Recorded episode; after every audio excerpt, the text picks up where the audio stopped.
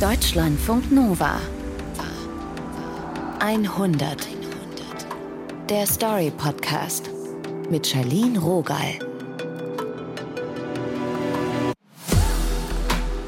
Was würdet ihr machen, wenn euer Körper auf einmal nicht mehr mitmacht? Nicht, wenn ihr 80 seid und euer Leben gelebt habt. Nee, ich meine, wenn ihr jung seid, Träume habt und plötzlich steht alles in Frage. Et à ce moment-là, je me suis dit, plus jamais. Je, je veux plus jamais aller au médecin. Das ist Remy. Er ist Franzose, ihr hört es, und er sagt, dass es diesen einen Moment in seinem Leben gab, in dem er sich geschworen hat, nie wieder zum Arzt zu gehen. Yannick Jürgens erzählt heute seine Geschichte. Hallo Yannick. Hallo. Woher kennst du Remy? Äh, ich kenne Remy vom Mountainbiken in Freiburg und mhm. wir sind so seit vier Jahren in etwa befreundet. Remy ist total sportbegeistert. Er ist Schwimmer, Radfahrer, Läufer. Früher hat er auch Triathlon gemacht und als Kind, da kann er kaum still sitzen. Er joggt dann später stundenlang durch den Wald und krault durchs Meer. Dann bleibt plötzlich sein Herz stehen. Und das zweimal. Zweimal Herzstillstand. Lass uns das mal ganz kurz sortieren. Wie alt ist er denn, als es das erste Mal passiert? Beim ersten Herzstillstand ist er gerade 21 Jahre alt. Er wird schnell wiederbelebt und im Krankenhaus untersucht und die Ärztinnen, die finden nichts und sagen ihm, mach ruhig weiter Sport. Und er macht dann einfach weiter? Ja, aber ein halbes Jahr später hat er dann den zweiten Stillstand. Okay. Und er liegt zwei Wochen lang im Koma. In dieser Zeit steckt ein Schlauch in seinem Hals, er wird beatmet, dann wacht er auf, aber er ist blind. Bleibt er dann blind? Ja, in den ersten Tagen war das nicht klar, aber nach zwei Wochen kann er dann wieder sehen. Aber das ist nicht alles. Er hat auch einen Defibrillator im Körper, also ein Gerät, das dem Herz elektrische Impulse gibt, wenn es stehen bleibt. Mhm. Er darf auch keinen Sport mehr machen. Weiß man denn, warum er diese Herzstillstände überhaupt hatte? Nein, also es gibt bis heute keine Diagnose. Uff, okay. Lass uns noch mal einen Schritt zurückgehen. Nach den Herzstillständen, was passiert dann genau? Also in dem Jahr nach dem zweiten Herzstillstand muss er immer wieder behandelt werden. Denn an seinem Hals, also da, wo er intubiert wurde, hat sich eine Narbe gebildet mhm. und die verheilt einfach nicht richtig. Die wird größer und droht ihm die Luftröhre abzuschneiden. Die Ärzte brennen das dann mit einem Laser aus und danach liegt er wieder ein paar Wochen im Krankenhaus in Marseille. Das ist im Sommer 2015. À chaque sortie de, de l'hôpital, je me réjouissais de pouvoir faire mes premiers pas dehors et juste profiter de, de l'air. Comme je viens du sud de la France, il faisait souvent beau. Nach drei Wochen im Krankenhaus kann Remy endlich nach Hause. Sein Vater holt ihn ab und in Südfrankreich ist es im Juni schon richtig heiß. Remy genießt die warme Luft. Sein Vater fährt ihn nach Fréjus, eine kleine Stadt an der Mittelmeerküste. Da ist Remy aufgewachsen. Puis finalement, J'arrive devant chez moi et puis. Euh, Rémi steht vor seinem Elternhaus und öffnet das Gartentor. Puis euh, là, il y a le chien qui arrive, donc euh, il fait un peu la fête. Il s'entend bien avec, euh, avec mon chien. Remis Hund, ein belgischer Schäferhund mit langem Fell, rennt auf ihn zu. J'ouvre la porte, euh, la porte vitrée et puis là, je me dis bon, je vais me mettre en terrasse et m'asseoir. Remis Mutter ist bei der Arbeit und sein Vater muss auch gleich wieder los. Also setzt er sich auf die Terrasse. Euh, Remy genießt die Ruhe und er gießt sich ein Glas Wasser ein. Wegen der Wunde am Hals konnte Remy lange nicht richtig essen und trinken. Er ist gerade einfach nur glücklich, dass er wieder schlucken kann und nicht mehr per Tropf ernährt wird. Après, j'ai pris un, un verre d'eau et puis j'étais content de, de, pouvoir avaler correctement et boire mon verre d'eau. Déjà, ça, c'était, c'était déjà beaucoup. Am nächsten Morgen wacht Remy auf und er merkt, dass etwas nicht stimmt. J'étais allongé et là j'ai senti que quelque chose me dérangeait dans, dans ma gorge. Am Hals, da stört ihn was. Er tastet und es fühlt sich geschwollen an. J'ai senti que c'était gonflé et, euh, quelque chose un peu anormal. Im Spiegel sieht Remy, dass sein Hals extrem geschwollen ist. Und zwar genau da, wo die Ärzte die Narbe operiert haben. An einer Stelle kommt schon der Eiter heraus. euh, Er macht ein Foto und schickt es dem Chirurgen. Der hat ihm nämlich gesagt, dass er gleich Bescheid geben soll, wenn etwas komisch ist. Zehn Minuten später kommt die Antwort per Mail. Remy muss notoperiert werden. Sofort. Retourner à Marseille dans la chambre et de nouveau mettre les perfusions dans les bras. Also zurück ins Krankenhaus, schon wieder in dieses Zimmer, wieder eine Infusion in den Arm, wieder nicht bewegen können. manger de nouveau euh, de la nourriture de l'hôpital qui est pas forcément bonne. Und dieses scheiß Krankenhausessen. Voilà, j'étais ouais, sur le coup là, j'étais vraiment dépité. Je voulais plus y aller. Remy ist verzweifelt. Er will nicht mehr. Ben, je me suis je me suis euh, juste assis par terre et euh, j'ai pleuré. Er lässt sich auf den Boden fallen und fängt an zu weinen. Et à ce moment-là, je me suis dit plus jamais. Je, je veux plus jamais aller au médecin.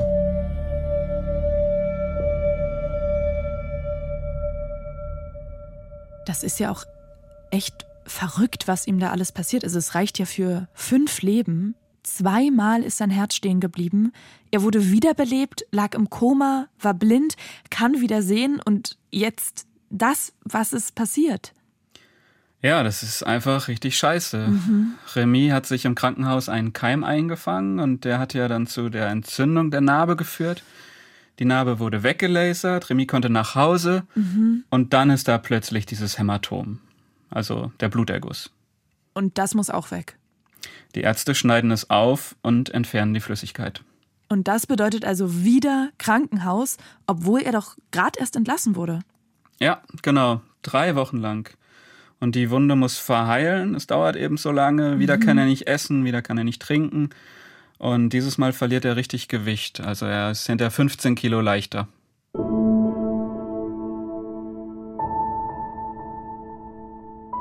In diesen drei Wochen scrollt Remy einmal durch die Fotoordner auf seinem Rechner. Da sind vor allem Bilder, die er auf seinen Reisen und beim Sport gemacht hat. Da ist das leuchtende Zelt unter dem Sternenhimmel, ein Porträt von einem Reisbauern in Vietnam, Beduinen in der marokkanischen Wüste und ein Kletterer in einer Felswand. Viele superschöne Momente, die er mit Freunden verbracht hat. Et euh, je, je me souvenais de, de, de tous ces beaux moments qu'on avait passés avec les copains à faire du ski, euh, tant en montée qu'en descente, comme on faisait du ski de randonnée. Die Bilder der Skiausflüge, das Lachen in den Gesichtern seiner Freunde, das tut ihm gut. Gleichzeitig fragte sich aber auch, ob er jemals wieder eine Skitour gehen kann. À ce moment-là, quand je voyais des images intenses de, de ski et de sport, je me demandais si ce serait possible de- d'en refaire euh, comme, euh, je, me voyais aller à l'hôpital euh, plusieurs fois par, mois et que ça rien évo- évolué. Remy fragt sich, ob das die letzten Bilder sind, auf denen er Sport gemacht hat. Die letzten Bilder der Natur, der Wildnis, der Abgeschiedenheit, des Abenteuers. Also ist all das, ist das nur noch eine Erinnerung auf alten Fotos? Es gibt ein Bild, das sich Remy immer wieder anschaut. Es ist auf den Lofoten entstanden, einer Inselgruppe in Norwegen. C'était euh, au, au bord de l'eau, un, un petit port. Il y avait un, un phare, Das Foto zeigt einen Strand, einen kleinen Hafen und einen Leuchtturm. Große Felsen ragen ins Meer. Die Sonne ist längst untergegangen und am Himmel sieht man Nordlichter. Les aurores boréales, elles, elles- elles vont et viennent, et puis euh, de temps en temps, elles sont plus fortes. Es ist nicht immer einfach, Nordlichter zu sehen. Der Himmel muss wolkenlos sein und am besten ist es richtig kalt. Minus 20 On voyait Grad. tout le ciel qui bougeait, c'était c'était vraiment magnifique. Et euh, là, euh, dans le coin, euh, au fond à droite, Und da, in der Ecke des Fotos, entdeckt Remy plötzlich die Silhouette eines Menschen. euh. Sie war ihm vorher überhaupt nicht aufgefallen. Quelque chose Die Silhouette verleiht dem Bild etwas Geheimnisvolles. Und das merkt er erst in diesem Moment im Krankenhaus. Remy beschäftigt sich hier zum ersten Mal analytisch mit seinen Bildern, die vorher für ihn einfach nur Erinnerungen waren. Er fragt sich, wo hätte ich einen besseren Kamerawinkel wählen können? War die Belichtung passend? Wie wäre das Bild stärker geworden?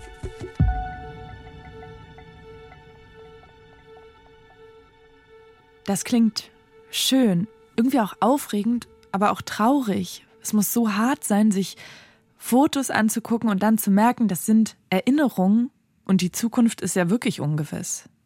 Ja, weil Remy hat seine Zukunft ja im Sport gesehen. Voll. Also vielleicht nicht im Leistungssport, aber er wollte so Kletterkurse anbieten und Skitouren, mit Touristen auf hohe Berge steigen und diesen Traum muss er nun begraben. Mhm. Die Ärztinnen haben ihm einfach klipp und klar gesagt, du darfst keinen Sport mehr machen. Das ist zu gefährlich. Er braucht ja dann ganz klar eine neue Perspektive. Wie sieht's denn aus mit der Fotografie? Also er scheint ja da schon so eine Leidenschaft zu haben. Absolut, ja. Also Remy bewirbt sich dann auf Praktika bei Fotografen und Veranstaltungen mhm. in der ganzen Region. Und er konzentriert sich auf Sportfotografie. Also er macht Bilder von Stand-up-Paddlern und Surfern. Und ein Jahr nach der Entlassung aus dem Krankenhaus hat er dann einen Praktikumsplatz bei der Mega Avalanche. Mhm. Das ist ein Mountainbike-Rennen auf einem französischen Gletscher. Ähm, und ich habe dir da mal ein Video mitgebracht. Lass uns das angucken. So, jetzt klicke ich mal rauf. Ja, äh, die Leute fallen einfach hin. ich weiß nicht. Okay. Ich finde das gerade zwischen lustig und dramatisch, um mal äh, die Hörenden hier ins Boot zu holen. Das ist eine echt steile Skipiste und da sausen Menschen auf Rädern runter und stolpern. Ja, die stolpern, also die, ja, die brechen sich die Schlüsselbeine, die knallen wow. da auf das Eis. Ähm, das und das sind ja Tausende, ne? Ich glaube, es sind, ja. Vielleicht können wir das Video ja verlinken dann. Ja, wir packen euch das in die Show Notes.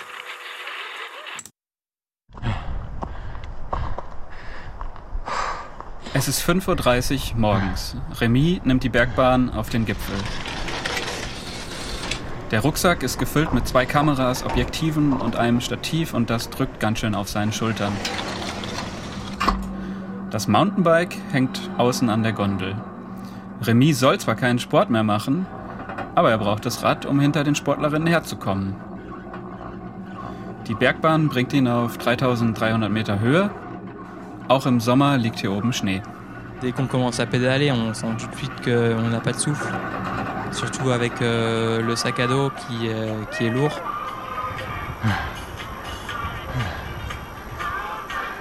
Remy spürt die Höhe. Jeder Atemzug fällt schwer. Er sucht sich eine gute Position am Start.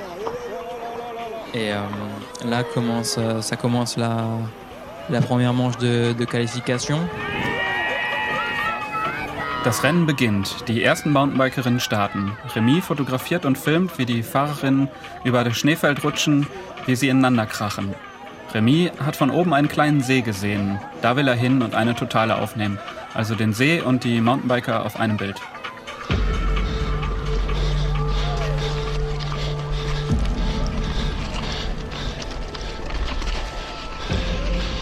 Zwischen den Startgruppen ist immer nur eine kleine Pause, etwa 15 Minuten. Manchmal sind es auch nur 10 und in dieser Zeit muss Remy zu seinem neuen Standort kommen. Wenn nicht, dann verpasst er das Foto. Er packt seine Sachen zusammen, die beiden Kameras, das Stativ, dann springt er aufs Rad und brettert zum See. Euh, Doch der Weg ist weiter, als er denkt. Remy ist am Limit. Er tritt mit voller Kraft in die Pedale. Das Herz rast. Er schnappt nach Luft. Euh, die Fahrer kommen näher und Remy hat den See noch nicht erreicht. Er schwitzt ist völlig außer Atem. Euh, er muss anhalten, die Fahrer vorbeilassen. Sie rauschen an ihm vorbei.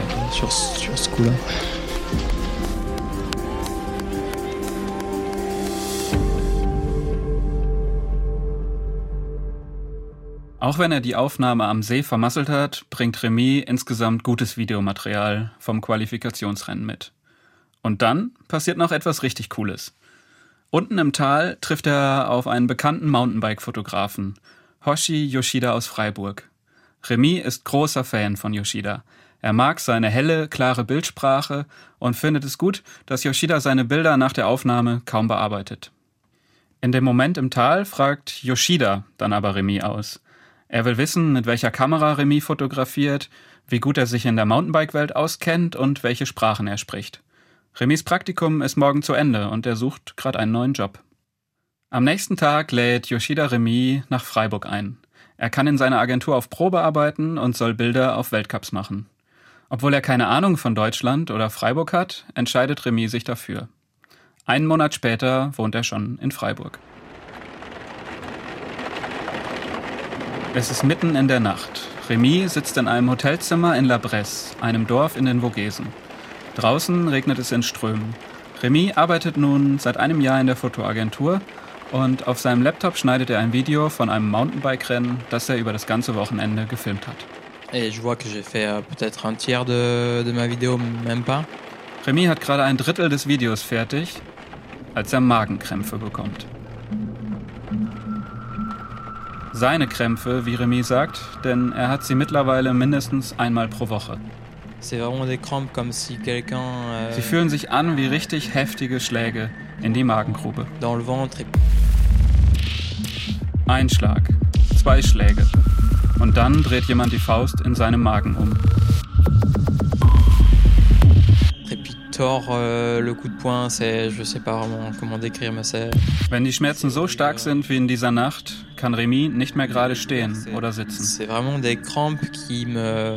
Quand elles sont fortes, Er rollt sich zu einer Kugel zusammen, presst die Beine gegen den Bauch und hofft einfach nur, dass sie aufhören. Contre mes jambes en, en boule pour que hum, ça me fasse le moins mal. Je fais de nouveau Er trinkt ein Glas Wasser. Er setzt sich, legt sich. Wieder ein Krampf. Er legt sich auf den Boden, legt sich auf das Bett. Es hört nicht auf. Er duscht sich. Er stellt sich unter den kalten Wasserstrahl. Er tut, was er kann, aber die Krämpfe hören nicht auf. Irgendwann schläft er ein. Nach 20 Minuten reißt ihn der Schmerz aus dem Schlaf. Er drückt sich gegen die Wand, läuft durchs Zimmer, massiert den Bauch, aber nichts hilft. Et euh, je m'a- je m'assois contre le mur, je m'assois de nouveau sur la chaise. Also fängt er wieder an zu arbeiten. Denn egal, ob er sich jetzt hinlegt, sitzt oder auf dem Kopf steht, die Schmerzen bleiben. Da kann er genauso gut weiter das Video schneiden. Je me remets au travail. J'ai pu euh, terminer la vidéo le lendemain matin vers, euh, vers 8 ou 9 heures du, du matin. J'avais terminé, donc j'avais pas dormi du tout. Um 9 Uhr morgens ist das Video fertig.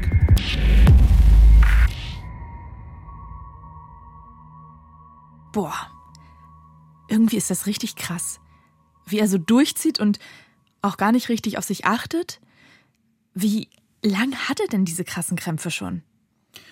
Ja, das hat angefangen, nachdem er nach Freiburg gezogen ist, so Ende 2017. Und erst waren die Schmerzen nicht so schlimm, aber sie sind dann immer heftiger geworden. Ich weiß ja, er mag Krankenhaus nicht und hatte auch ja, schlimme Erfahrungen gemacht, immer wieder dahin zu müssen, dieser ewige Kreis. Aber muss er da jetzt nicht einfach wieder hin? Ja, das denkt er sich dann auch.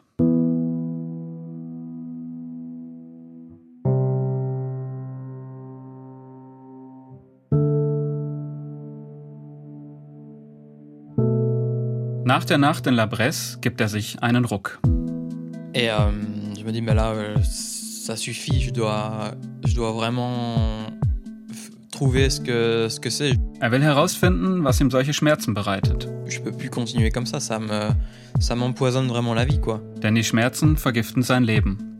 Also geht er zu einem Gastroenterologen, einem Arzt, der auf die Organe der Verdauung spezialisiert ist. Il me dit, euh, bon, on va essayer de faire un régime euh, sans gluten. Der rät Remy, sich glutenfrei zu ernähren. Doch die Krämpfe bleiben. Une fois où il m'explique que c'est sûrement lié au stress. Dann soll es am Stress liegen. Aber Remy hat die Krämpfe auch im Urlaub. Et là, il m'a fait euh, des palpitations au ventre. Et il m'a dit, ah bah non, moi, euh, de mon côté, il n'y a, y a rien de... Y a rien de grave, je sens rien de grave. Der Arzt tastet Remys Bauch ab und sagt ihm, da ist nichts. Doch Remy weiß, dass da etwas ist. Da muss etwas sein. Je pouvais plus faire confiance à mon corps. Zweieinhalb Jahre lang geht das so.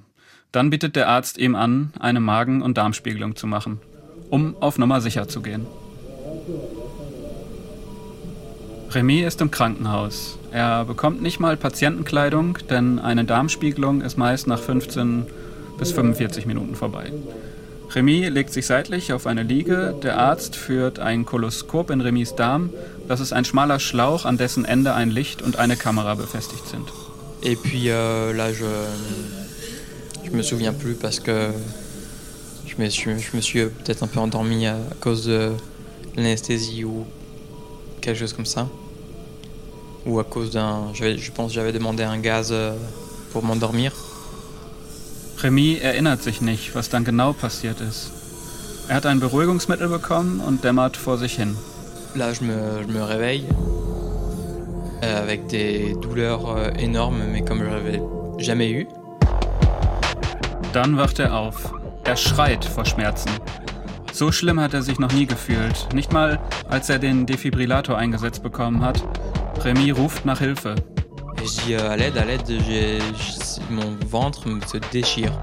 Die Krankenpfleger versuchen Remy zu beruhigen, doch der schreit weiter um Hilfe.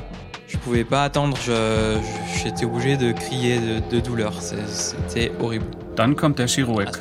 Er wirkt auf Remy panisch und er sagt ihm, dass er einen 30 Zentimeter langen Plastikschlauch aus seinem Darm gezogen hat. Il se dit peut-être qu'il y a quelque chose qui est pas normal. Il me dit voilà qu'il a sorti un, un tube de mon ventre de une longueur de à peu près 30 cm. Ein 30 Zentimeter langer Plastikschlauch in seinem Bauch? Remy versteht das alles in diesem Moment gar nicht. Er ist in einer Art Trance und will bloß, dass die Schmerzen aufhören. Die. Ärzte geben ihm Medikamente und ein Krankenwagen bringt Remy in die Uniklinik. Da kommt er dann direkt in den Operationssaal.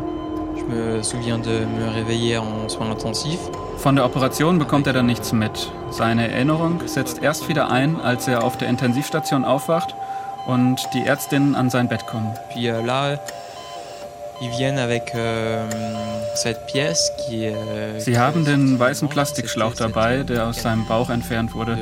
Er ist nur ein paar Millimeter breit, aber eben 30 Zentimeter lang. Remy kann es nicht glauben. Je pouvais pas le croire. Et ils m'ont dit qu'ils avaient recousu mon. Die Ärztinnen erklären Remy, dass beim Entfernen des Schlauches sein Darm verletzt wurde, weil der Darm mit dem Schlauch verwachsen war. Ça avait euh, fait un petit trou dans l'intestin. Das musste schnell gehen, denn im schlimmsten Fall wären starke innere Blutungen aufgetreten und daran hätte Remy sterben können. Qui pouvait être vraiment euh, dangereuse parce que ça fait une hémorragie interne quoi.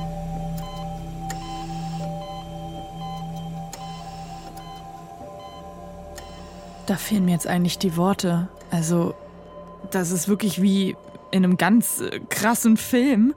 Wie ist denn dieser Schlauch in Remis Bauch gekommen?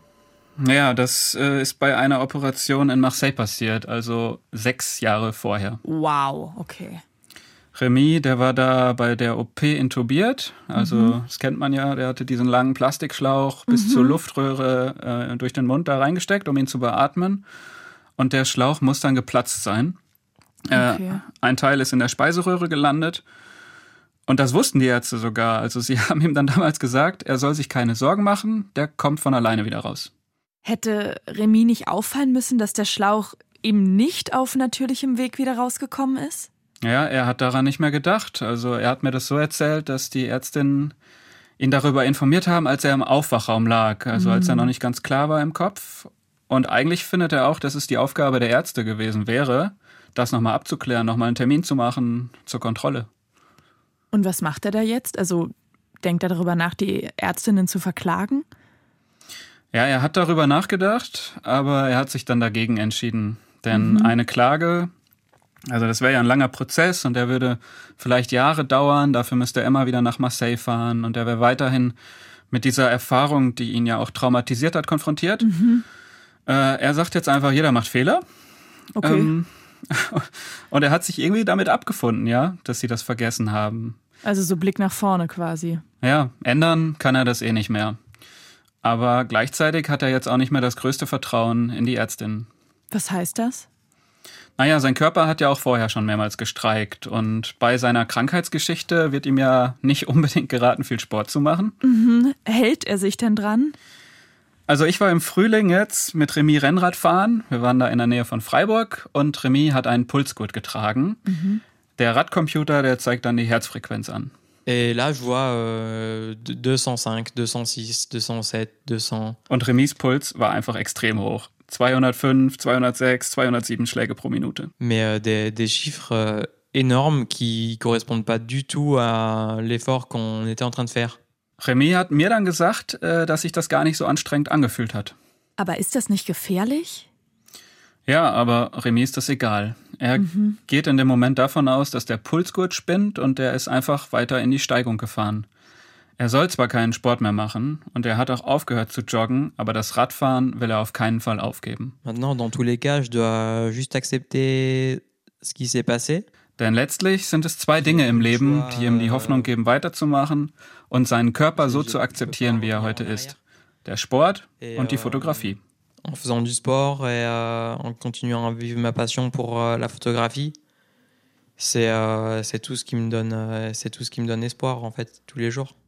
Wahrscheinlich beginnt jetzt gerade für Remy wieder ein neuer Prozess, die Realität begreifen, auch Grenzen austesten, Vertrauen aufbauen, leben. Ich wünsche ihm viel Kraft dabei. Yannick Jürgens, danke, dass du uns die Geschichte von Remy erzählt hast. Das Team um diese 100 sind Julia Roche, Taina Grünzig, Julian Speyer und Alex Hart. Was hat diese Folge in euch ausgelöst? Schreibt uns gern an 100.deutschlandfunknova.de. Und wenn ihr Themen habt, die euch besonders interessieren oder berühren, dann lasst es uns wissen. Mein Name ist Charlene Rogal. Seid gut zu euch. Deutschlandfunk Nova 100. Der Story Podcast. Jeden zweiten Freitag neu auf deutschlandfunknova.de und überall, wo es Podcasts gibt. Deine Podcasts.